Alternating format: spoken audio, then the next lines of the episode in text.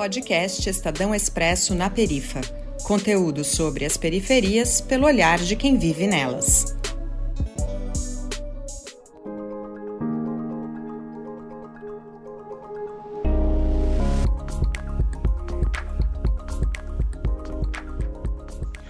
Olá, eu sou Arthur dos Anjos, radialista independente. Seja bem-vindo a mais um Expresso na Perifa. Desde março de 2020, a população brasileira entrou numa batalha contra o vírus da Covid-19, que causou uma pandemia mundial e mais de 6 milhões de mortes ao redor de todo o planeta. Só no Brasil, as vítimas passam de 657 mil. Para alguns lares, a pandemia trouxe uma nova rotina com as políticas de isolamento social, adultos trabalhando de casa, crianças sem poder ir à escola e mais tempo sendo vividos em conjunto. Desde o início, o objetivo do isolamento foi a proteção da saúde da maioria das pessoas e a contenção da doença. Mas, se de um lado uma parte da população pôde ficar em casa, continuar a trabalhar e cuidar dos seus, outra parte enfrentou muitas dificuldades e diminuição da qualidade de vida, seja por perda de trabalho e renda ou porque as condições de moradia e o ambiente doméstico se revelaram um enorme desafio e trouxeram prejuízos emocionais e até físicos.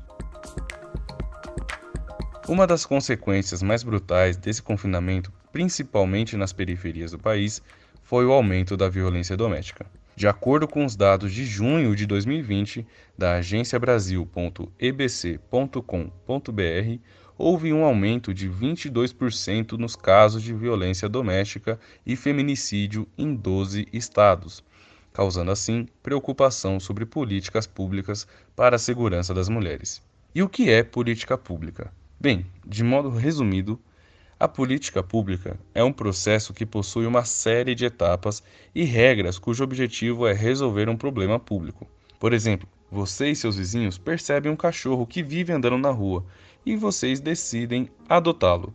A partir dos combinados feitos pela vizinhança sobre quem vai alimentá-lo, quem vai levar ao veterinário e etc., ele é cuidado. E essas decisões podem ser um exemplo de política pública. Mas quem vai nos ajudar a compreender melhor sobre esse assunto é a Tainá Pereira, de 28 anos, com bacharel em Relações Internacionais e mestrado em Ciência Política. Ela trabalhou na Secretaria Especial de Políticas e Promoção da Mulher da cidade do Rio de Janeiro e atualmente é coordenadora política do movimento Mulheres Negras Decidem. Começando com as perguntas básicas, Tainá. Para que serve e como se instaura uma política pública? As políticas públicas são feitas a partir de dados, então é muito importante que cidades, estados, países tenham mecanismos de monitoramento da população, de indicadores que de fato permitam uma análise é, concreta da realidade. Esse é o primeiro passo para a instauração de uma política pública. O segundo passo é a construção efetivamente dessa política, né, o desenho da política e a implementação dela via dispositivo legal, seja um decreto, seja uma lei. Essa política ela também precisa de uma metodologia de avaliação, porque as políticas públicas são feitas para ter começo, meio e fim. Então, é preciso determinar uma periodicidade para que aquela política seja revista, para que os resultados sejam avaliados e mensurados, e aí você precisa ter formas de garantir que aquela política tenha continuidade, caso os indicadores da, da realidade demonstrem que ela ainda é necessária, e maneiras também de pensar é, como reformular, como adaptar aquela política caso os resultados pretendidos não tenham sido atingidos ainda. E no final das contas, essa política precisa também é, apresentar um resultado concreto, né? Então, seja qual for o diagnóstico depois desse período de, de implementação, é é necessário dar um retorno à sociedade sobre aquela política que foi implementada. Então, esse é o ciclo básico de uma política pública. Interessante você falar sobre essa questão do retorno de dados e estatísticas sobre as políticas. É importante frisar que esses retornos são determinados no início. Esse ano se completa 10 anos da política de cotas nas universidades públicas, e por conta disso, os resultados dessa ação serão demonstrados à sociedade como um exemplo de sucesso. Tainá, como as políticas públicas fazem o papel de conscientização da sociedade para a diminuição da violência com as mulheres?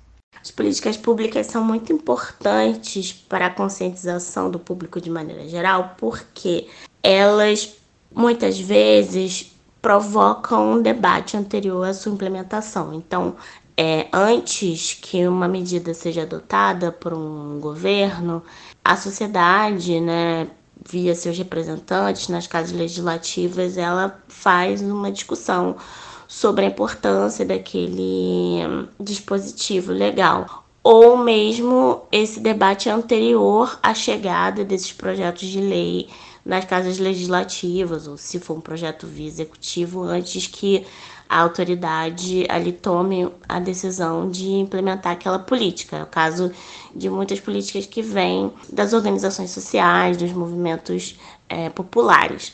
Então, é muito importante, né, na verdade, quando situações de violência contra as mulheres são é, de alguma forma retratadas na mídia, nos filmes, nas músicas, porque isso provoca né, um debate, uma discussão, uma reflexão entre as pessoas que eventualmente vai levar à criação de uma política pública. O processo inverso existe, mas na verdade o mais comum é que esses movimentos venham mesmo da sociedade civil organizada. Ainda sobre a questão da conscientização, é importante também destacar o quanto as políticas que falam sobre prevenção né, e educação coletiva são fundamentais para a mudança de determinados comportamentos e determinadas questões sociais. É um pouco o caso também da violência contra as mulheres, a gente pode explorar esse tema um pouco mais melhor mais à frente, mas para além da punição aos agressores, que, que é importante, é fundamental pensar também em maneiras de criar outro tipo de cultura em relação aos papéis de gênero e a questão da violência. A questão do debate para compreensão é algo muito importante, porque dessa forma conseguimos progredir como sociedade e melhorar cada dia mais o nosso dia a dia. Eu fiquei curioso em outro ponto também, Tainá. Existe diferença entre essas políticas para diminuição da violência conforme o estado ou região? Existem muitas diferenças entre as políticas públicas é, pensadas para proteção de mulheres e redução da violência de gênero nos, nas regiões e nos estados. O Brasil tem uma legislação federal, que é a Lei Maria da Penha, que é considerada bastante avançada, mas existem diferenças muito importantes em relação a recursos, principalmente, né? Entre os estados, entre os municípios. Então, não são todos os estados que têm, por exemplo, é, todos os municípios com pelo menos uma delegacia especializada de atendimento à mulher. É, em alguns municípios, essas delegacias estão concentradas apenas na região metropolitana. É, alguns municípios, né, alguns estados, têm equipamentos específicos de acolhimento de mulheres vítimas de violência, outros não têm. Então, é preciso que as legislações locais, né, estaduais municipais avancem também no sentido de garantir uma rede de proteção é, maior, mais sólida para mulheres vítimas de violência. Entendi, entendi. Bem, o mínimo, né, para que essa questão de violência doméstica e feminicídio sejam confrontadas à altura são com essas centrais de apoio, seja ela a Delegacia da Mulher ou lares que acolhem as vítimas que não tem para onde ir, mas infelizmente não temos isso em todos os municípios do Brasil por conta desse meio do caminho que é, que é perdido. Enfim, a Lei Maria da Penha, querendo ou não, é um instrumento de acolhimento às vítimas também. E além disso, é um marco na legislação brasileira, sem sombra de dúvidas disso. Mas é muito triste que uma lei tão conhecida e tão clara não seja a solução para todos os casos, tendo em vista o aumento dos números. Com isso, há alguma perspectiva de implementação de políticas públicas mais rígidas para punir os agressores? Sobre políticas mais rígidas em relação aos agressores, queria retomar o ponto anterior sobre pensar políticas públicas que trabalhem também de uma perspectiva é, da educação, da formação é, dos homens para o exercício de um outro tipo de masculinidade, né? Que não, não seja agressiva, não seja violenta contra mulheres e que pense as relações de gênero a partir de uma outra perspectiva.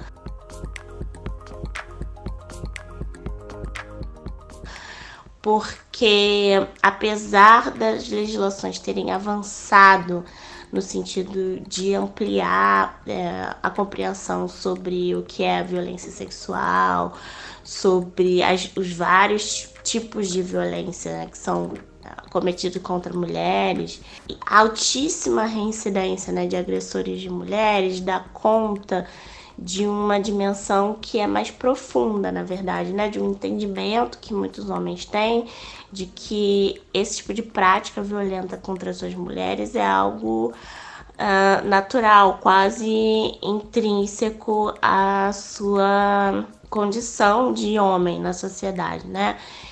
E que tratar suas companheiras ou ex-companheiras como propriedade é, é alguma coisa aceitável. Então, mudar esse tipo de pensamento, esse tipo de perspectiva é muito importante. É, e tudo deve acontecer ao mesmo tempo, né? O acolhimento das mulheres vitimadas pela violência de gênero, a punição aos seus agressores e a sua responsabilização e ao mesmo tempo a promoção desses diálogos é, e a promoção de uma sociedade né, mais justa, mais equitativa, que coloque homens e mulheres no mesmo patamar em termos de exercício da cidadania, é fundamental. Né? Sem essas três dimensões, esses três eixos, é difícil é, que qualquer política pública dê conta de reduzir efetivamente os índices de violência contra as mulheres, mesmo que as punições contra os agressores fiquem mais rígidas. De fato, é necessário o debate e a educação dos homens para que esse tipo de violência e mais tantas outras cheguem ao fim num futuro próximo. Enfim, obrigado Tainá sobre essa aula sobre políticas públicas que você nos deu. Foi uma conversa extremamente importante. Eu vou ficando por aqui. Obrigado e até uma próxima. O episódio de hoje, dirigido pelo Lucas Veloso, tem a apresentação e reportagem do Arthur dos Anjos. O Arthur entrevistou a cientista política Tainá Pereira, que é coordenadora no movimento Mulheres Negras Decidem. A sonorização e a finalização são da Bárbara Guerra. Eu sou Viviane Zandonade e faço a locução de abertura e encerramento.